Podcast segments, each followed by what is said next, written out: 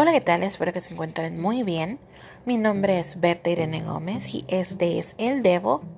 El devocional de hoy se llama Oasis en el desierto. Estamos en Éxodo capítulo 15, versículos 25 al 27. Y en el mismo lugar donde Dios transformó el agua amarga en dulce, Dios puso a prueba a los israelitas.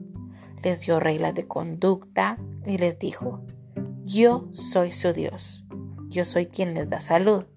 Si ustedes prestan ayuda a mis consejos y obedecen mis mandamientos y estas leyes que hoy les doy y hacen lo bueno, no los castigaré como a los egipcios. Después, en el versículo 27, dice que los israelitas fueron a Elim y ahí acamparon en un lugar donde había doce manantiales y setenta palmeras. Una de las curiosidades de este relato son los números. Como hemos venido diciendo, los datos en la Biblia no están por casualidad. En la Biblia, el número 12 simboliza a las doce tribus de Israel. Ya estudiaremos esto más adelante. Y el número 70 simboliza a los 70 ancianos del pueblo de Israel que fueron escogidos para juzgar al pueblo.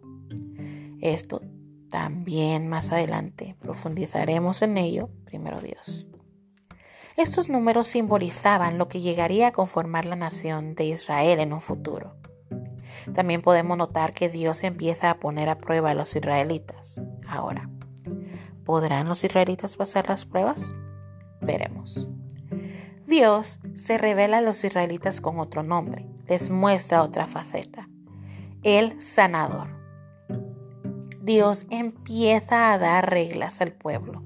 Les pide que presten atención, que obedezcan sus mandamientos y leyes, que hicieran lo bueno, y no lo que es bueno ante sus ojos, sino lo que es bueno ante Dios.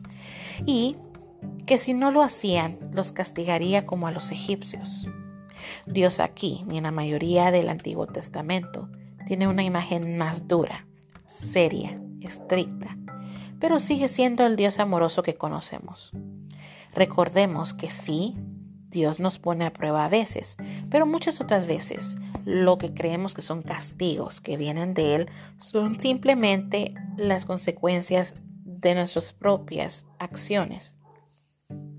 Dios es amoroso y no quiere que vivamos una vida esclavizados del pecado. Él quiere que vivamos una buena vida, libres del pecado. Y claro, la vida va a tener sus retos, pero debemos confiar en Él. Él es el agua que necesitamos cuando tenemos sed. Es nuestro oasis en el desierto. Es nuestro refugio y descanso.